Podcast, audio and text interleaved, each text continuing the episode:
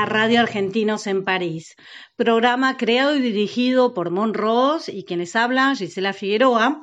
En este episodio quisimos compartir con ustedes el mundo del arte escénico y dramatúrgico a través de las experiencias profesionales y artísticas de nuestros invitados.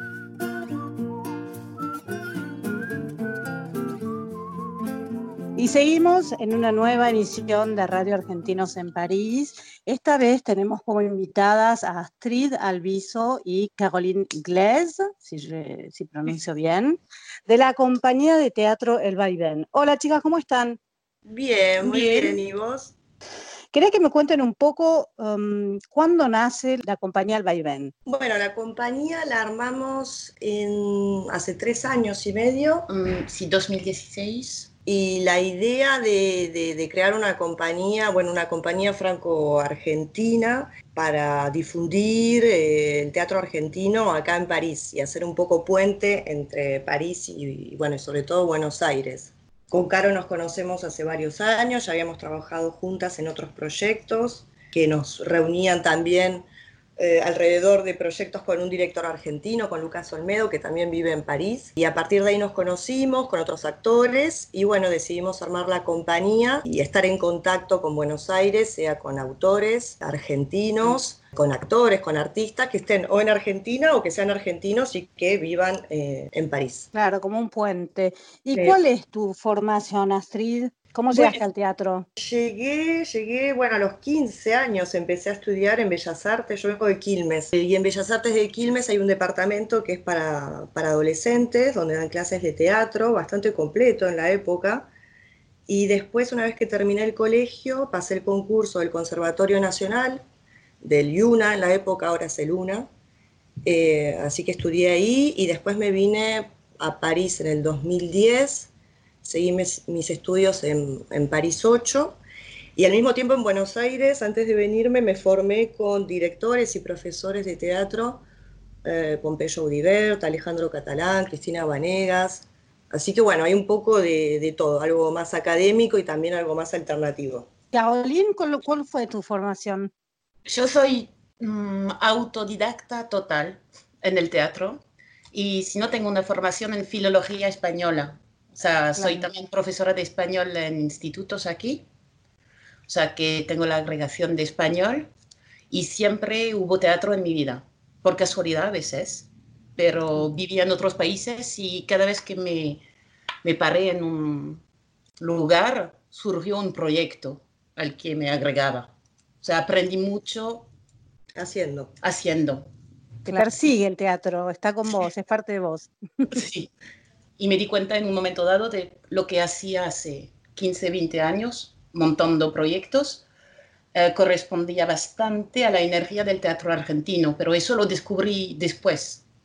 O sea, es cuando empecé a interesarme más a la dramaturgia argentina. Claro. ¿Y cómo se conocieron ustedes dos? Y nos conocimos eh, justamente con, en un proyecto de- del director argentino Lucas Olmedo, que armó un proyecto acá en París con varios actores, era un- una creación En 2012. eh, en 2012 eh, y una obra con muchos actores que tenía como particularidad eh, la l'écriture de Platón, ¿no? La- a pie de escenario. Sí, entonces trabajábamos con improvisaciones, bueno, había una temática obviamente que él daba y nos íbamos documentando y ahí nos conocimos, bueno, Caro también traduce, vos Sí. actuabas, pero también hacías la traducción del texto, y ahí nos conocimos, y bueno, nos hicimos amigos, obviamente, nos, nos llevamos muy bien, y a partir de ahí después decidimos montar la compañía. Está la compañía, el Vaivén, y también existe el teatro, la escuela tea- de teatro, el Vaivén. Bueno, yo estuve dando clases, ahora en este momento no, pero estuve dando clases, estuve haciendo como unos, unos talleres de teatro basados en técnicas de teatro argentino, de lo que yo había aprendido y, e investigado en Argentina, y la idea era como también que sea eh, otra manera u otro, otro medio para difundir el teatro argentino desde la exploración y desde la práctica pero en el aprendizaje, no solo en la producción de espectáculos. Y de la satisfacción de los que probaban estas nuevas técnicas también. Claro, porque ustedes hablan del teatro argentino contemporáneo. ¿Qué es el teatro argentino? ¿Cómo lo definirían? Uf, Gracias qué buena pregunta. Eh, teatro argentino contemporáneo. Bueno, es un teatro, para mí, es un teatro que, que está muy vivo y que, a ver, creo que por ahí lo pongo en oposición con el teatro francés quizás, ¿eh? pero es como para decir, nosotros tenemos una tradición que es distinta al teatro francés, que por ahí está más ligado al texto, y el teatro argentino me parece que, o lo que yo siento, y es el teatro que me gusta, porque también hablar de un teatro argentino tampoco es que existe un tipo de teatro argentino, es muy vasto el teatro argentino, muy variado, muy rico. Pero creo que lo que tiene, eh, y cada vez que vuelvo a Argentina y aprovecho para ir a ver teatro y todo, eh, es una potencia también muy interesante y una presencia increíble de- del trabajo del actor. A mí es algo que eso me, me apasiona muchísimo. Me parece que el actor está en un lugar, eh, hay menos jerarquía eh, entre el texto y, sino que el actor está puesto adelante. Hay un encuentro ent- entre el texto y el cuerpo, porque tampoco es la negación del texto, porque hay textos fantásticos, porque a mí lo que más me gusta es el teatro contemporáneo, pero vamos a decir que ahora es casi clásico, de los años 90. Uh, Spregelburg, Dolce, o sea que ya se volvieron referencias. Yo entré por, por esta vía al teatro. Hay como a- algo espontáneo, ¿no? O casi que sale del teatro argentino, me parece a mí. La espontaneidad es buscar la espontaneidad Mm, sin negar los códigos teatrales. claro, O sea, tampoco es improvisación, claro. es un verdadero trabajo de, de borrar la frontera entre texto y cuerpo, Mm. hacer que los dos se encuentren para tener una presencia teatral. Cuando uno se forma en Argentina y, y también está como, el actor está muy acostumbrado a hacer varias cosas, que era lo que, más allá de, bueno, se arman las cooperativas y todos hacen un poco todo, ¿no? Y el actor también puede ser director, puede ser profesor, hay como más doble casquete. eh, Más, más roles, ¿no? Puede ser electricista de Sí, pronto si hacen se de todo. necesita.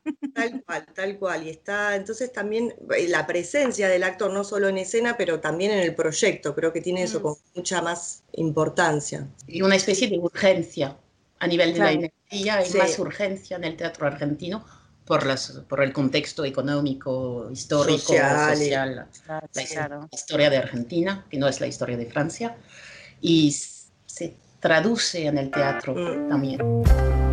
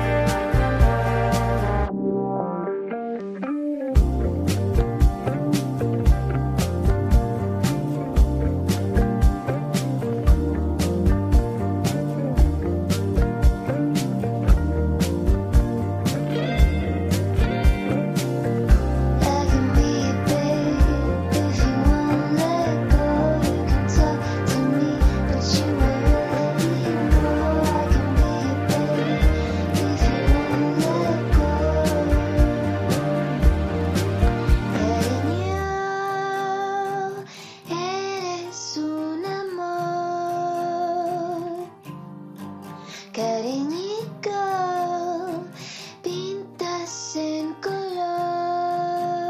Eh, empezamos con Criminal de Javier Dolte.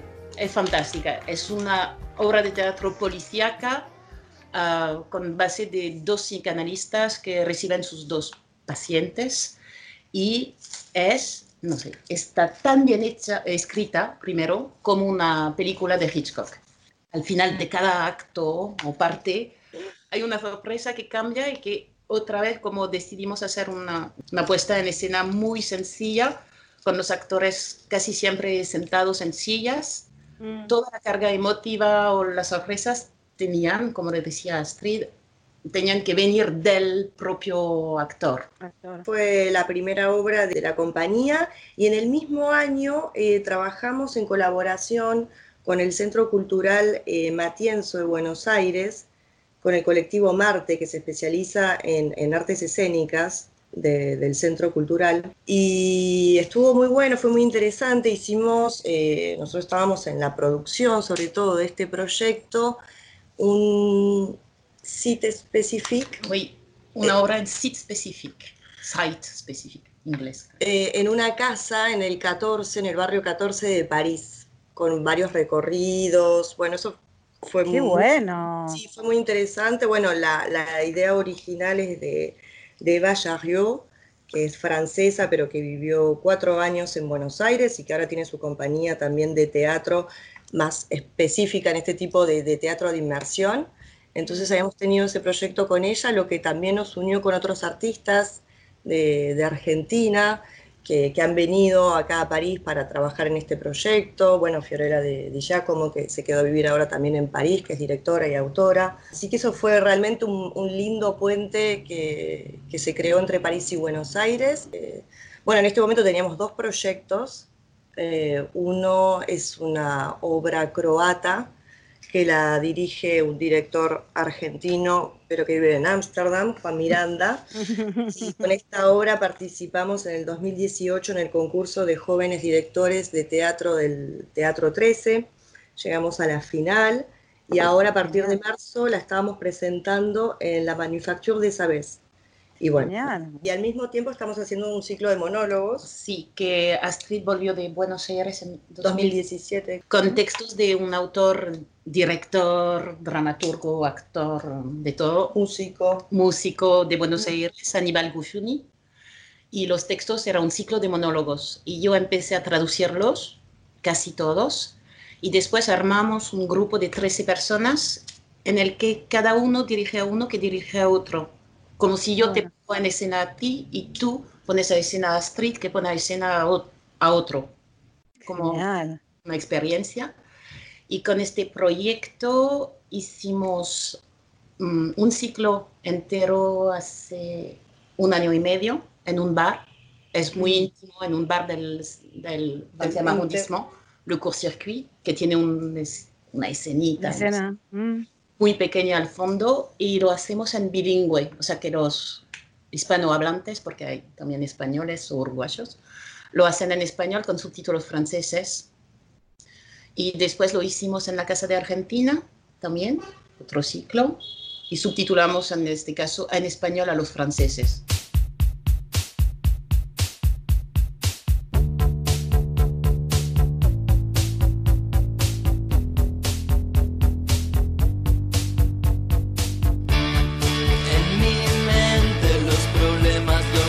El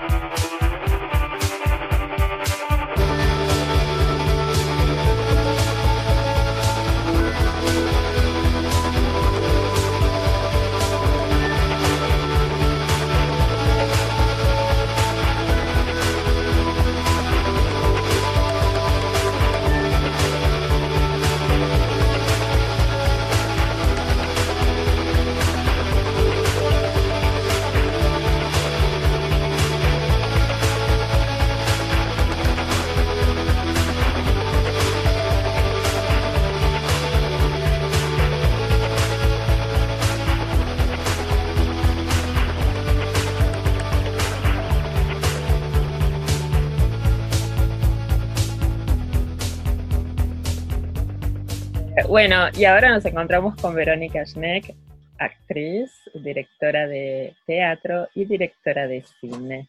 Hola, Vero, ¿cómo va? Hola, ¿cómo estás, monos? Bien. bueno, a ver, contame un poquito cómo fue que surgió siendo actriz. O sea, sé que estudiaste dramaturgia y que de repente te pusiste a dirigir teatro. ¿Cómo, cómo, cómo fue que surgió eso?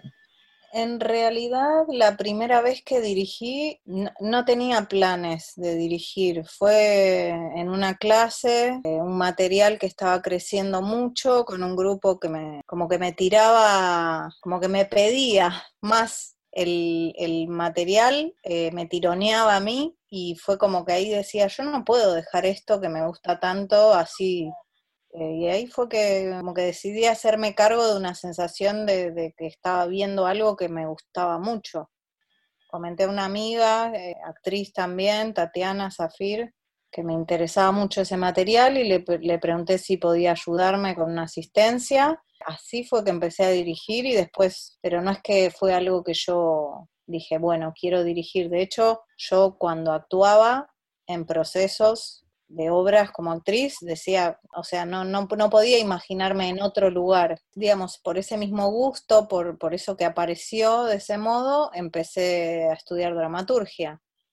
Este, así que ninguno de esos pasos fue premeditado, digamos. ¿Tenés que ser sí o sí dramaturga para escribir una obra de teatro? Es, es interesante porque hay mucho para decir sobre eso. Yo creo que yo no me siento dramaturga, pero yo siento es como que a mí el estudio ese me ayudó mucho a tener algunas herramientas, pero me pierdo mucho en el proceso, no, no, es como que siento que las herramientas me llegan tarde eh, y estoy más metida como en un trabajo más con los actores y que obviamente no es separado. Después me doy cuenta en el medio del proceso que lo que más me gusta es perderme, es como en algunos procesos que entré habiendo escrito la obra ya, después en los ensayos me doy cuenta que los mejores momentos, yo misma soy presa de las cosas que digo que no hay que hacer y me, me pasan, eh, me siento como muy torpe como dramaturga. De todos modos, la reflexión sobre esa torpeza también tiene que ver con la dramaturgia, quizás no podría reflexionar del mismo modo si no, si no tuviera algunas herramientas, pero si escribo, en, dos de las obras que dirigí entré al proceso con, con, el texto escrito y fue solamente para tener un recorrido, para empezar los ensayos. Obviamente que de experiencia en experiencia uno va acumulando, pero digo, yo que creo mucho más en lo que pasa en el ensayo y en que no se explique todo en el texto, cuando em, empiezo a escribir explico todo, es como que cometo error, los mismos errores y es la propia experiencia de los ensayos la que me va limando el texto. Lo bueno que tiene es que uno en, un proceso largo, en donde el tiempo puede generar capas de pensamientos y de pruebas, esos errores se van modificando, no es que uno los arrastra, digamos como el proceso largo te da la posibilidad de ver esos errores o esas propias trampas y poder corregirlas o incluso mismo en las funciones. Es como que en las funciones sigue vivo el, proceso, no es que en, en las funciones ya no corregís más nada. Eso es muy distinto que en el cine, que tiene sus pros y sus contras. Ah, aparte vos haces cine documental, ¿no? ¿Cómo te sentís con eso? Me acuerdo cuando estrené Kroll y me senté a ver la película, estaba mucho más tranquila porque ya sabía todo lo que iba a ver. Eh, cuando ves una obra de teatro es como la posibilidad de estar, estar como en un proceso vivo todo el tiempo. Lo que sí tienen en común es como que necesito mucho de, de ir estando como en la masa y avanzando en la investigación como para poder especificar cuáles son los puntos que se ponen en juego, que se ponen en tensión.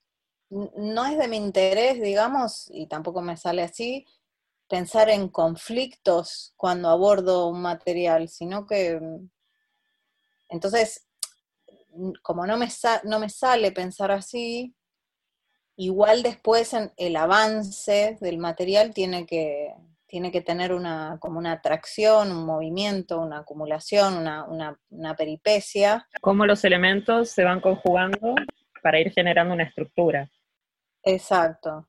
Esos elementos específicos tienen que aparecer en el proceso de investigación. Yo no los sé pensar desde antes. O sea, te llega la idea inicial y a partir de ahí empezás a investigar, digamos. Lo que me pasa siempre es que me llega un espacio y algunas relaciones. En Soy Rocío, una obra que yo dirigí, cocina de un departamento y yo sabía que iba a haber muchos personajes amontonados, pero que el eje era una madre y una hija adolescente. Es como esa, esa conjugación de un espacio que, que aparece, como que puedo visualizarlo, y una, y una relación, y algo como, como que rodea esa relación. Eh, después con, con Kroll era como el espacio del agua, todavía estaba indefinido si, si era río o era pileta, mucho tiempo estuve con las dos cosas, y ahí fue la, obra de teatro, que era como un recital teatral, y por otro lado el documental. O sea, y ahí también el espacio... Hiciste el documental y la obra. Claro. En realidad, en el proceso se iban haciendo las dos cosas a la vez, pero se estrenó primero la obra. Entonces ahí también era el espacio del agua.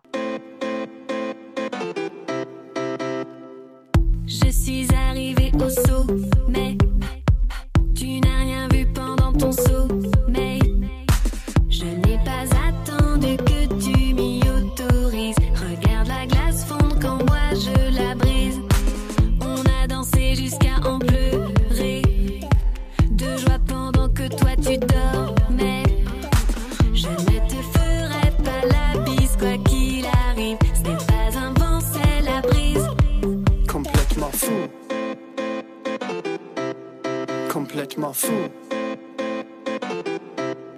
Komplett mal fou.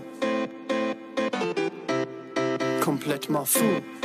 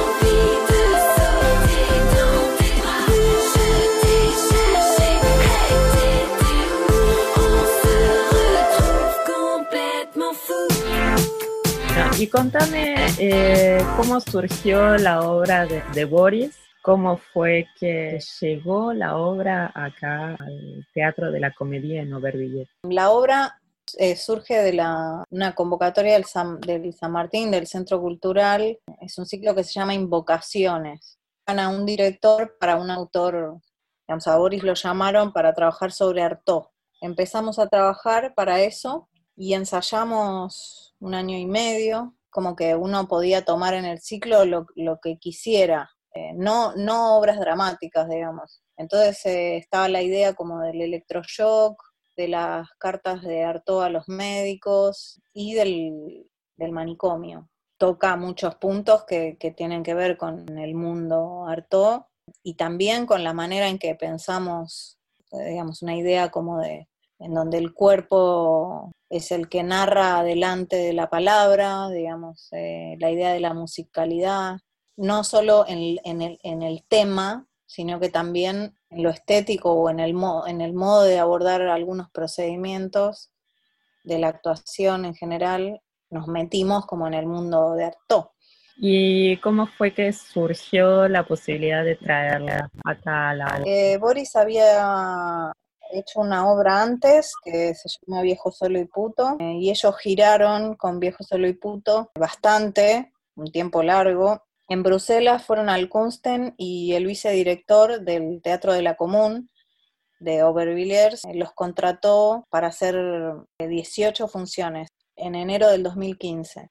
Y bueno, ahí Boris conoce a, a Mari José, que es la, la directora del Teatro de la Común, y bueno, fue muy buena la experiencia, eh, se pusieron en contacto y bueno, ella estuvo muy contenta con llevar a Artaud para allá. Incluso avalaba mucho la- los descalabros de los, de los subtítulos, porque no sé, como que decía que era un tipo de teatro que era imposible de subtitular.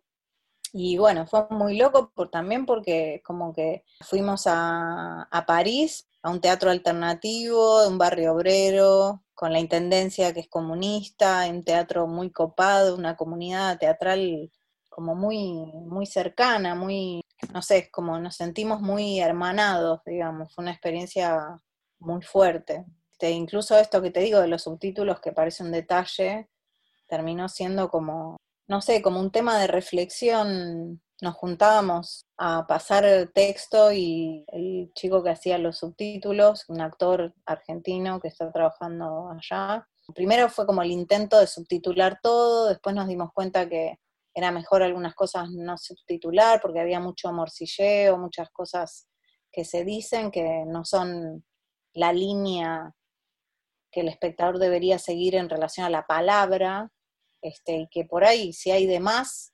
desatiende lo que está pasando ahí con los cuerpos en el espacio, este, como priorizar eso. Después aparecía toda la cuestión de la idiosincrasia, de que, por ejemplo, se nombra, por ejemplo, la palabra trapito. Trapito no, no tiene traducción, ni siquiera existen los trapitos.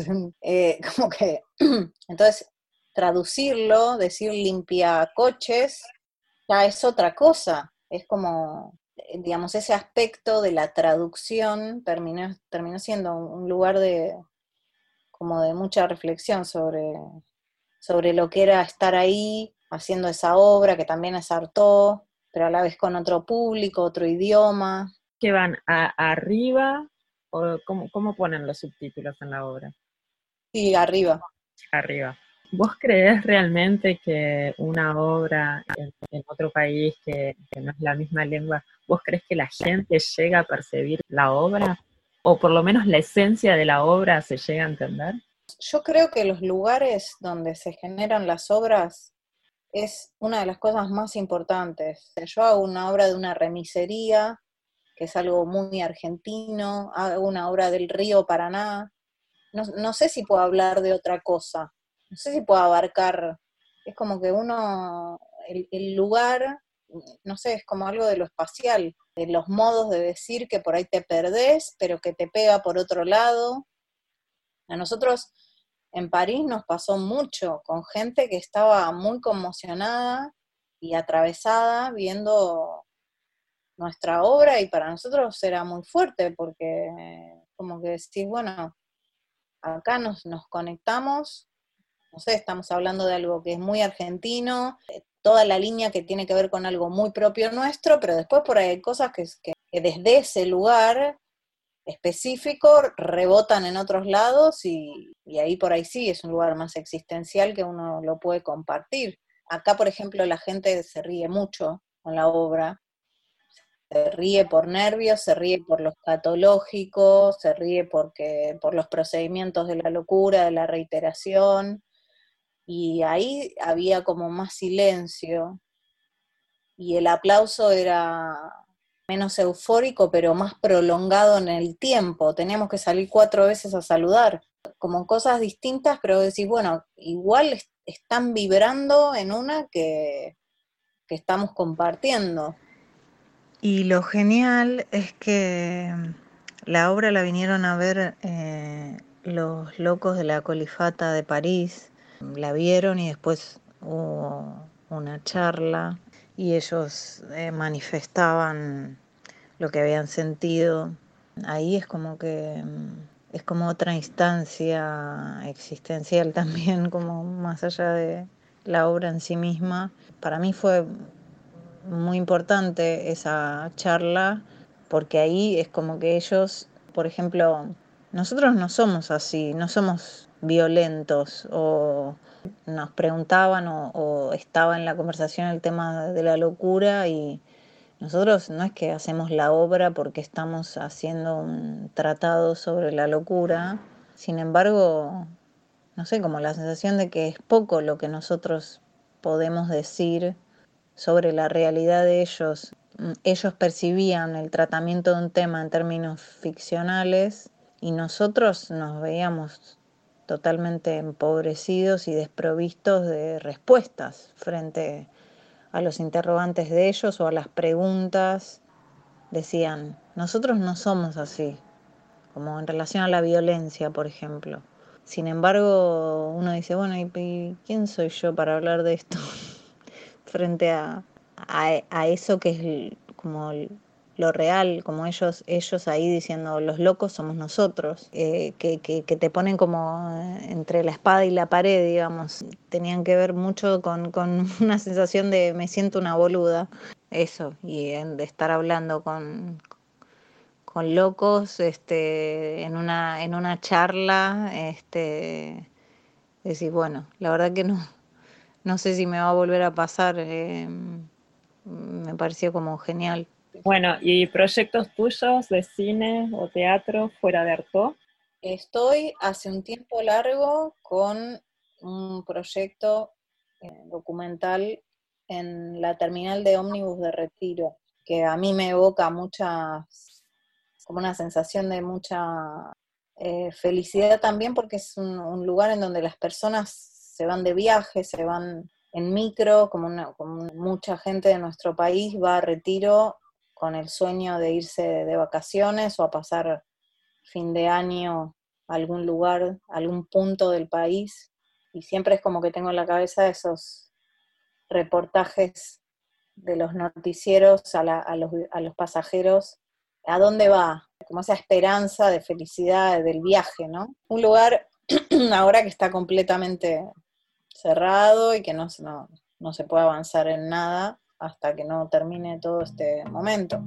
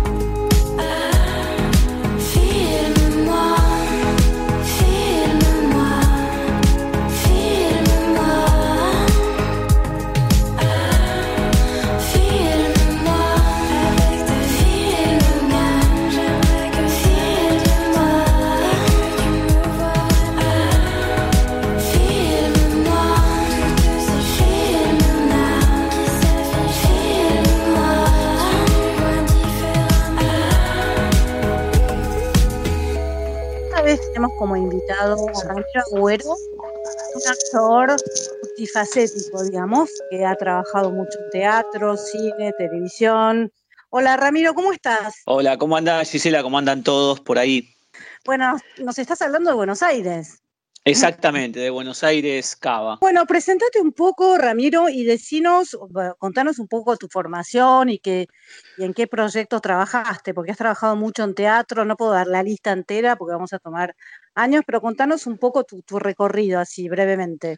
Y bueno, yo empecé, digamos, ya desde muy, muy pequeño, bastante, desde los 15 años a estudiar teatro y, y bueno, de a poco fui, fui trabajando, eh, haciendo, pasando por todas las áreas, este, publicidad, después televisión, eh, en televisión, bueno, de lo más reconocido, así que tenido, trabajé en un programa simuladores que seguramente muchos muchos vieron en uno de los capítulos que se llama Impresentables.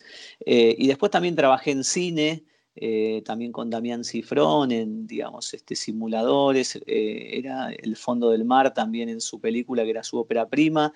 Después también en otras películas y en, en televisión y en publicidad. O sea, y teatro, obviamente teatro, digamos, este, siempre teatro independiente, teatro comercial, de todo un poco. ¿De dónde te viene este amor por la escena? Eh, la verdad que mm, hace no mucho tiempo le pregunté, yo pensé que venía por el lado de mi, de mi mamá, que cuando era más chica había hecho baile, pero después también tuve un tío que, que hacía teatro así más vocacional, tenía muchos libros de teatro y yo no me acuerdo. Lo único que me dijo eh, mi mamá hace unos, unos años que le pregunté, le digo, ¿y por qué fue que se me dio por estudiar teatro? Y me dijo, ¿no te acordás?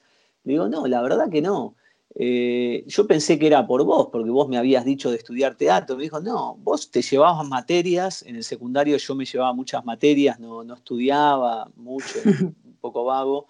Eh, y entonces, este, eh, nada, yo quería, viste, le dije que quería estudiar teatro y ella me decía, no, mira, si no te llevas materias vas a estudiar teatro, pero si no, no. Y una vez se ve que encontró una carta que yo había escrito que decía que si no estudiaba teatro me iba a matar cosa que yo no me acuerdo para nada, no me acuerdo de eso. Entonces ella cuando vio esa carta dijo, no, bueno, voy a empezar a, a- a hacer A que estudie teatro. cursos. Claro, y entonces averiguó, digamos, cursos y ahí empecé a estudiar con, con Midón. Tenía 15 años cuando empecé, Hugo Midón. Fue lo primero. Y después, eh, cuando ya terminé el secundario, me metí en la Escuela Municipal de Arte Dramático, de la cual egresé. Y después seguí estudiando con profesores particulares. Joy Morris, que es una profesora este, de Estados Unidos. Después hice, digamos, con eh, Bartiz, Catalán, bueno, un montón de, docentes este, de acá. Y bueno, sigo, viste, cada tanto sigo. Y nada, mi idea también es hacer, seguir estudiando porque considero que es como un músculo y hacer también, viste, mi próximo proyecto es hacer algún intercambio ahí con, este, con vuestro país, con Francia, como para ir allá y nada, seguir aprendiendo también el idioma y, digamos, este, estudiando también. ¿Y cuál es la obra que te tocó más? ¿Cuál es la obra que tuviste que, que- que- que jugar, como dicen acá en Sí. francés, jouer, y, la que más te tocó y por qué? ¿La que más te, te emocionó, te produjo más Sí, bueno, mira, una, digamos, este, que no tiene que ver para nada con esta conversación, pero que sí me, me tocó, es una que me tocó hacer de Gombrowicz. Gombrowicz es un autor que se editó mucho en Francia, también es un polaco, este, que, estuvo, digamos, este, de viaje hace muchos años, ya no, no vive él, pero por aquí, por Argentina también. Este, tiene varias obras de teatro eh, y novelas, y allá en Polonia es un autor que se estudia en el secundario, eh, porque tuvo una de sus novelas más conocidas, es Ferdidurke, y después, digamos, este, hizo, digamos, este, una novela que se llama Transatlántico, que fue el viaje que él hizo desde allá, desde Polonia hasta Buenos Aires. Se enamoró de Buenos Aires y tuvo, digamos, como mucha vida acá en su época, y una de las obras que hice fue hacer interpretar a él. Y esa la verdad que me, me conmovió, tenía textos en francés, estaba como muy, muy, muy bueno, porque de hecho, digamos, este, terminó sus días allá, en París. Mm. Y tiene de hecho, digamos, una, un diario que se llama Diario Argentino, que es donde él escribe, digamos, este, sus vivencias aquí en, en Argentina, cuando vivió en Tandil, en Buenos Aires. La verdad que si lo pueden leer, Gombrowicz es pero perdible, imperdible. ¿Cuándo la representaste y dónde la representaste? La representé hace, eh, ya no me acuerdo, pero debe ser como ya cinco años, seis años, en un lugar que se llama Hasta Trilce, de acá, que es muy, este, muy particular, muy lindo, muy, muy bohemio también. Tiene un bar adelante, digamos, donde se puede comer y después tiene una sala. Eh, y después viajamos también con esta, nos fuimos a Polonia, allá y después, digamos, este, a un festival que es el Festival de Gombrowicz, que se hace cada dos años este, en Radom, en una ciudad allá de Polonia. Y bueno, estuvimos ahí viajando un poco con la obra. Lo bueno es que, digamos, este, está traducido al, al, francés, ¿viste? Y nada, es una gran, gran posibilidad y aparte es muy lindo de leer, tiene una lectura hermosa, ¿viste? Hay textos, de hecho, que acá en Argentina de él no están y en Francia sí, o sea que está bueno, si se pueden dar una Está vuelta por alguna librería. Sí, ¿y son tus proyectos? Contame un poco tus proyectos futuros que me imagino que han cambiado a partir de esta situación como las de todo el mundo. ¿Qué has pensado hacer? Supongo que se puede, espero que se, se haga más tarde. Sí, sí, yo creo que sí. Mira, habíamos eh, escrito, estábamos, digamos, este, por estrenar en abril una obra eh, que escribimos con un amigo, Gerardo Chendo, y la íbamos a estrenar eh, para mediados de abril, justamente con dirección de Pepe Puenzo, que es el hijo de Luis Puenzo, eh, director de cine argentino. Y bueno, la idea con esto justo nos, nos enganchó, estábamos haciendo los últimos ensayos, realizando la escenografía, la música y todo eso. Y bueno, ahora con todo esto creo que va a pasar para el año que viene, porque el panorama acá todavía eh, no es muy claro. Y aparte, una vez que esto, digamos, empiece a liberarse algunas actividades, creo, y como dice todo el mundo, eh, que el teatro o las actividades así de, este, aglomeración de gente va a estar más, este, más difícil. ¿Cómo se llamaba la obra y de qué Gurú. hablaba? Gurú. Gurú. Sí, eh, hablaba, mirá, era, era una obra muy, muy ¿De particular. qué habla? Eh, Perdón. sí, este, es, digamos, este, un, un terapeuta eh, que está, digamos, en una etapa de su vida al borde del suicidio. De hecho, cuando empieza la primera escena es el tipo que está intentando, digamos, este, quitarse la vida. Es humor, aclaro antes que nada para, porque dice, ah, no, es un bajonazo. No, no, es un tipo que está por quitar la vida y entonces este, llega en ese momento a su, a su casa, este, así de manera sorpresiva, cuando él justo está por electrocutar, ¿viste? Se había generado como una especie de, de artefacto para quitarse la vida y de pronto llega a su casa un tipo con un casco este, que aparentemente es un paciente que viene, digamos, a, vio una tarjeta de él que encontró y quiere, digamos, este, empezar a comunicarse porque no habla bien, no, no se comunica y bueno, después a medida que va transcurriendo la obra, este paciente que ha llegado a su vida, que termina cambiándole la vida, Ah, completamente. eh, Salvándole la vida casi, ¿no? salvándole la vida, es, digamos, resulta ser un ser de otro planeta que tomó el cuerpo este, de, de esta persona que era, digamos, este, un, un motochorro, y entonces, digamos, este, bueno, tomó el cuerpo y entonces viene, digamos, a, a salvarlo, y el intercambio es que él le tiene que enseñar el idioma, ¿no? Como empezar a comunicarse con los humanos, y viene también la misión de este ser de otro planeta, viene como a intentar torcer el rumbo de la humanidad y de los seres humanos, ¿viste?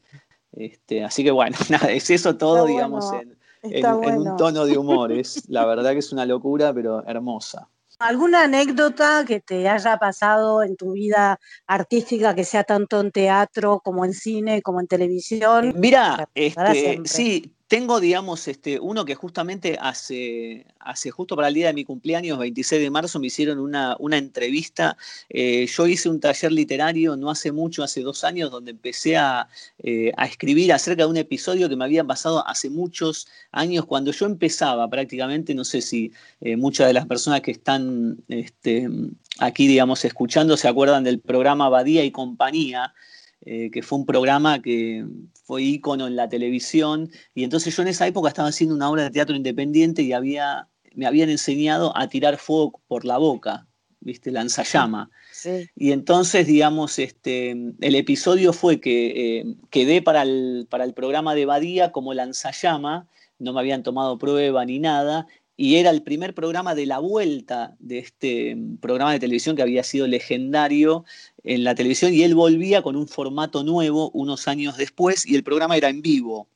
Me llamaron como lanzallama y bueno, la anécdota, digamos, este, graciosa fue que se terminó prendiendo fuego eh, una, una, una pared, digamos, de escenografía y tuvieron que cortar el programa al aire en vivo y la verdad que fue, en ese momento fueron de los más tristes eh, días de mi vida, ¿viste? Porque pensé que no me iban a llamar más, porque no, no, no, fue la verdad que fue, fue terrible, fue, digamos, una, una negligencia que en realidad, digamos, fue compartida, porque como no habíamos ensayado, fue todo muy rápido, no había, digamos, este, tenido tiempo de ensayar, ¿viste? Ahí nos dijeron, no, no pueden ensayar, y entonces, bueno, nada, fue una, una, una cuestión, Bueno, al digamos. mismo este, tiempo es muy graciosa. Vos no saliste lastimado, nadie salió lastimado. no, nadie, nadie, nadie, pero fue muy, muy, muy gracioso porque no lo podía creer ni Badía. Después fui a hablar con Badía, digamos, este, después estuvo todo bien, pero la verdad que en el momento fue, pero este, nada, terrible. Así que no, no, de Todos esas se son acuerdan de vos inolvidables. ahora, Ramiro Agüero. Mirá, la verdad que en ese momento, digamos, nadie, porque como no salió, lo que sí salió en los, digamos, después tengo lo- los artículos de los diarios, que salía la crítica, un arranque con fuego, fuego contra fuego, viste, como que todo, pero en realidad como no estaba mi nombre en ese momento, sino Bueno. que decían, bueno, el lanzallama, el lanzallama, entonces, bueno, quedé libre de culpa y cargo. Tu mamá debe ser pastelera para hacer bombones como vos. Sos un bombón.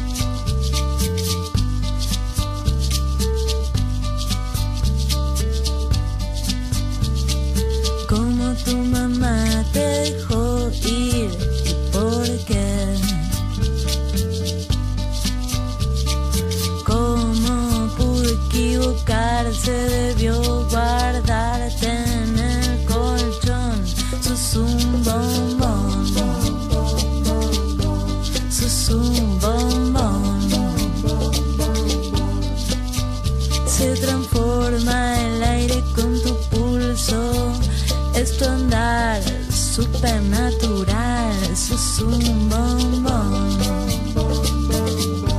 Sos un bombón. Me dejas sin respiración. Me dejas sin respiración. Sos un bombón.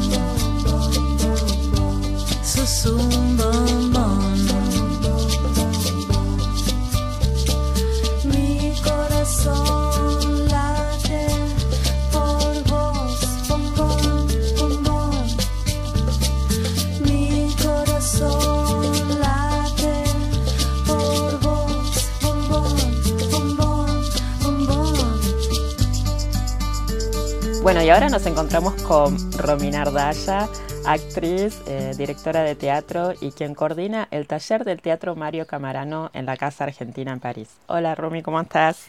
Hola, Mon, buen día. Bueno, contame un poco cómo fue que surgió el teatro en tu vida, de empezar a, a estudiar teatro en Buenos Aires y, y bueno, y cómo fue que llegaste acá a París.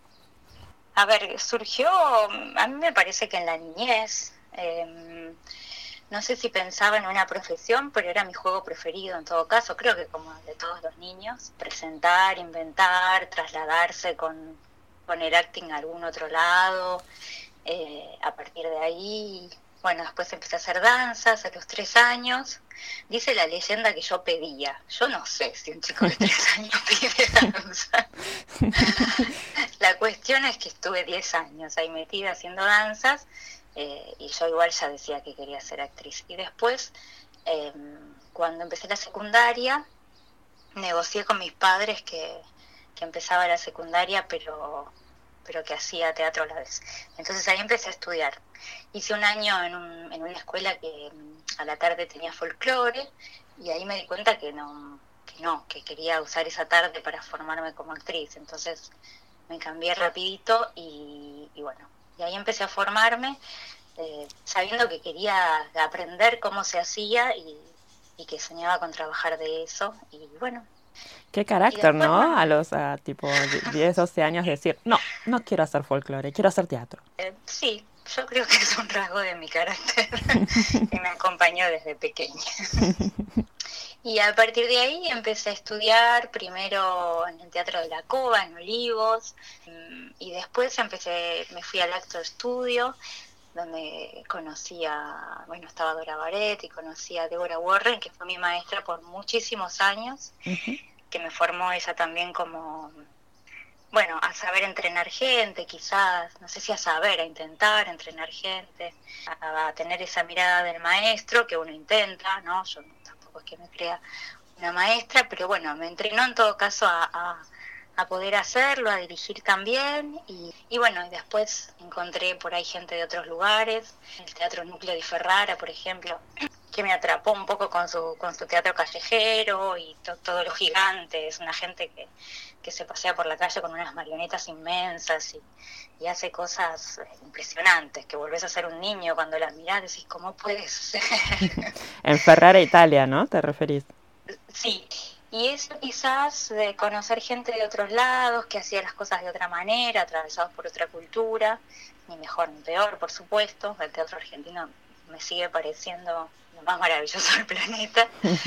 Eh, eh, supe que la escuela de Jacques Lecoq, un, un señor que, que falleció en, en los 90, eh, todavía seguía funcionando y era una escuela que produjo unos libros con los que yo había trabajado mucho en mi formación en Argentina y bueno, ahí me, empecé a empacar con que ven- quería venir a esa escuela y moví cielo y tierra. Y te a mucha aventuraste. ¿Y cómo surgió así poder fue que eh, coordinar el taller en, en la Casa Argentina? ¿Cómo fue tu relación con la Casa Argentina?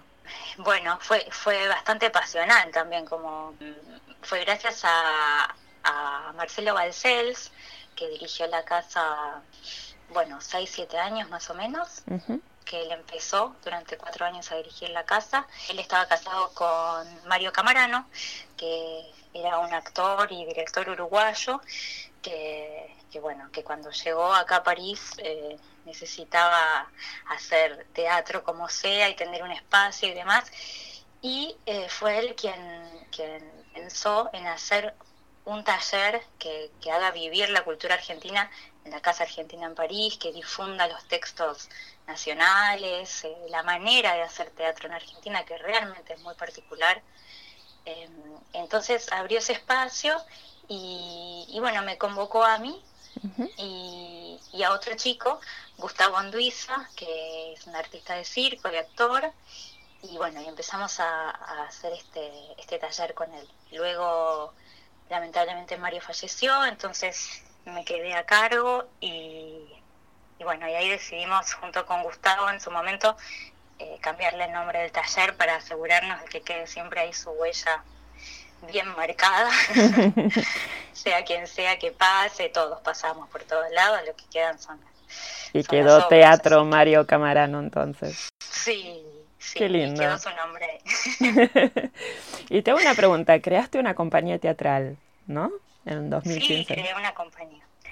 Y esta compañía que se llama La Corde d'Ulysse, la soga de Ulises, eh, nació más que nada por una necesidad de, de hacer de hacer mis, mis propios proyectos, de tener la posibilidad de, de investigar, de, de permitirme encontrar mi propia identidad y la de la gente que trabajé conmigo, por supuesto. Ah, En el 2005, 2006 más o menos, eh, bueno, encontré personas, eh, Gustavo Anduiza, por ejemplo, este chico que nombraba antes del taller, eh, muchos músicos que me rodeaban. Encontré gente con la que sentía que podía trabajar con los mismos códigos, que es eso, una compañía, ¿no? Y, y bueno, y empezamos a trabajar, eh, sobre todo interesándome mucho en las fusiones, en las fusiones de lenguajes, de, de códigos teatrales, circenses, de danza. Eh, si bien yo también trabajo mucho con textos que producimos, eh, lo que, lo que siempre me interesa más es esa grieta por la que se escapa el imprevisto y en donde uno puede encontrar algo muy vivo para, para trabajar. Claro. mm. Eh, Y con esta, con esta creación, o sea, la presentaron acá en París y tuvieron la posibilidad de presentarla en el CONEX también, en Buenos Aires. Sí, esa primera creación que se llamó Fascinación, que era sobre el mito de Fedra, eh, la presentamos en, en París y después tuvimos la suerte de que nos programen en, en Conex, en Ciudad Conex, así que viajamos para Buenos Aires. Se podía viajar muy bien con ese espectáculo a pesar de que había un arpa en el escenario. Upa. Eh, porque porque bueno el, el texto no era no era lo más importante para seguir la- el, el desarrollo de la obra no entonces eh, tenía un, lenguaje muy físico que acompañaba esos textos y, bueno podía mudarse de, idioma con facilidad Eh, primero estaba muy contenta eh, tenía también muchos miedos porque porque bueno era un mito que, que que también, viste, es un señor mito con el que uno está trabajando. Mí si hay algo que no me gusta es pensar que no lo van a entender. Digo, si yo lo entiendo, cualquiera lo entiende. Pero bueno, después está el gusto. Entonces había gente que le encantó y que vino muchas veces y, y había otras personas que me decían, no, creo que no lo entendí. Así que bueno, fue, fue una gran aventura. Bueno, y contame cuáles son los proyectos ahora. Mira, ahora con la compañía, eh, el último, la última creación que se llama Tropa d'ici es un, es un juego de palabras que significa tres que no son de acá y a su vez significaría a tres pasos de acá. Eh, es una obra que con la que hicimos un- una residencia de creación en la Casa del Líbano, porque la otra actriz es libanesa.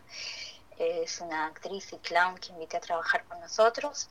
Eh, y trabajamos mucho sobre la alteridad, sobre esa gran diferencia de sobre ese paquete que tenemos en la cabeza que significa Oriente y Occidente, que significa Latinoamérica, ¿viste? A mí los casilleros me caen mal. Entonces, bueno, trabajamos mucho con eso y luego de esa primera etapa, ahora eh, una dramaturga que invitamos de Argentina, eh, que se llama Bea Odoris, está produciendo un, un texto y bueno, trabajamos juntas, tuvimos hace un par de meses un encuentro para, para repensar lo que ella escribió y, bueno, y ahora está continuando esa escritura, así que con la compañía estamos en eso. Y, después, por otro lado, eh, estoy preparando un taller, un ciclo de cinco clases con Lucio Baglivo, que es un, un actor y coreógrafo, es bailarín, es acróbata, es una maravilla, eh, que vive en Madrid y con quien siempre estamos pensando proyectos para hacer juntos, con muchas ganas, y siempre está la distancia, los compromisos de uno y de otro. Y ahora que todos estamos como así suspendidos en- Claro. adentro de la computadora, eh, se nos vino la, la oportunidad de hacer algo, bueno, juntos a distancia. Y bueno, me tiene muy entusiasmada porque otra vez eh, vamos al cruce y a la búsqueda de, de códigos, de lenguajes, de la expresión más, más personal, ¿no? De, de cada persona en la que en la que todos nos sorprendemos, el, el que está creando, el que está dirigiendo, lo- eso inesperado que sucede cuando, cuando nos ponemos a trabajar eh, de verdad. Sí, tal cual. Así que estamos, estamos ahí muy contentos con, con eso y tratando de poder hacer, como siempre intenta el, ar- el arte, ¿no? Eh, tratando de hacer algo con estas circunstancias.